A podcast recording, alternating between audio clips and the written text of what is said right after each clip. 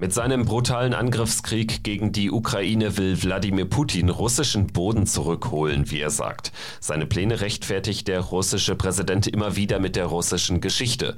Vorbild ist Peter der Große, der das russische Reich vor etwa 300 Jahren mit brutalen Angriffskriegen weit ausgedehnt hat.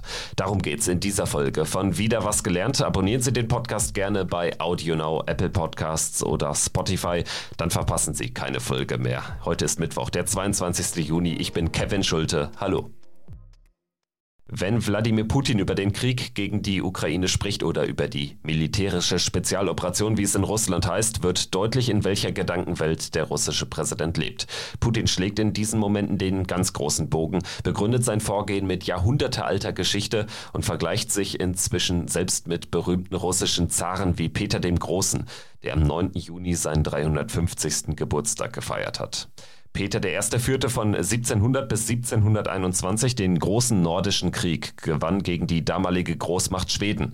Dadurch fielen Teile des damaligen Schwedens und das Baltikum an Russland, also das heutige Estland, Lettland und Litauen. Das Zarenreich gewann dadurch die Vorherrschaft im Ostseeraum. In Putins Augen hat Peter aber keinen Angriffskrieg geführt, sondern lediglich Gebiete zurückerobert, die Russland schon gehört hätten. Das ist Putins Version der Geschichte.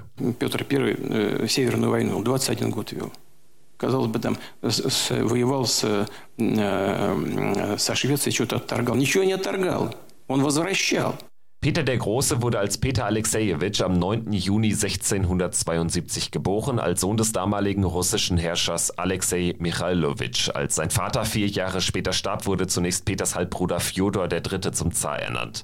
Nach Fjodors frühem Tod 1682 kam es zu Machtkämpfen und zu Aufständen um die Thronfolge, da die beiden anderen Kinder von Alexei, Peter und Ivan noch nicht erwachsen waren.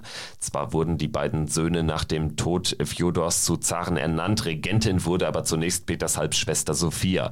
1689 schließlich kam Peter selbst an die Macht mit 17 Jahren.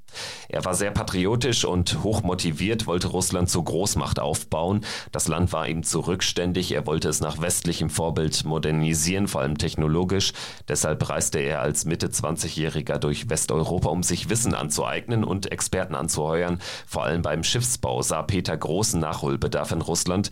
Ende des 17. Jahrhunderts arbeitete er deshalb mehrere Monate lang in einer niederländischen Werft. Dort lernte er die Konstruktion großer Segler, die er später in Russland nachbauen ließ.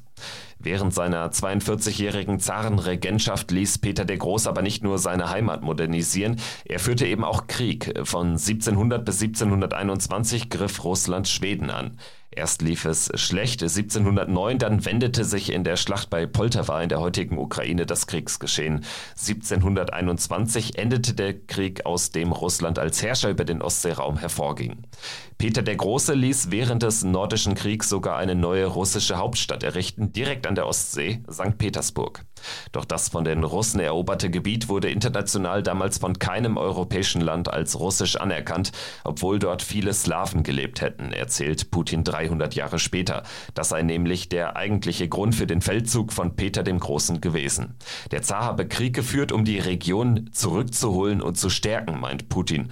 Genau dasselbe hat der russische Präsident jetzt mit seinem Angriff in der Ukraine vor. Ну, судя по всему, на нашу долю тоже значит, выпало возвращать и укреплять. Wladimir Putin sieht sich in der Tradition der russischen Zaren, er stellt sich auf eine Stufe mit Peter dem Großen, ist besessen von der russischen Geschichte und begründet damit seine Expansionsfantasien, die zu einer neuen Weltordnung führen soll.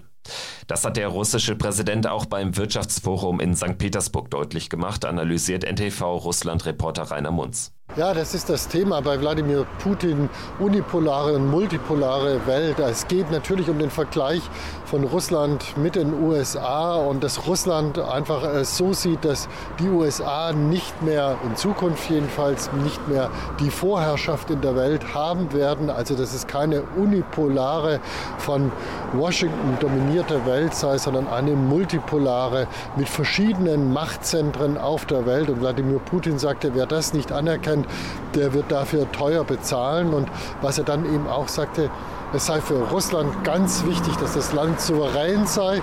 Damit meint er auch, dass viele Produkte, wie eben dann auch zum Beispiel Handys, Smartphones in Russland künftig produziert werden können.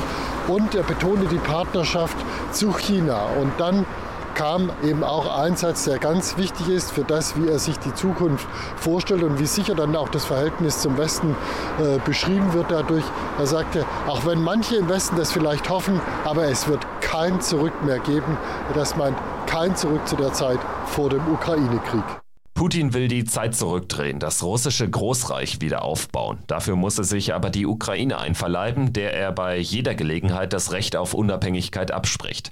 Jedes Land, jedes Volk, jede ethnische Gruppe müsse ihre eigene Souveränität garantieren können, behauptet Putin. Es gebe nur zwei Möglichkeiten, sagte er. Ein Land sei entweder souverän oder eine Kolonie, wie auch immer man diese Kolonie dann nenne. Für Putin ist die Ukraine eine solche Kolonie. Любая страна, любой народ, любой этнос должны обеспечить свой суверенитет. Потому что не бывает каких-то промежуточных э, составляющих, промежуточного состояния.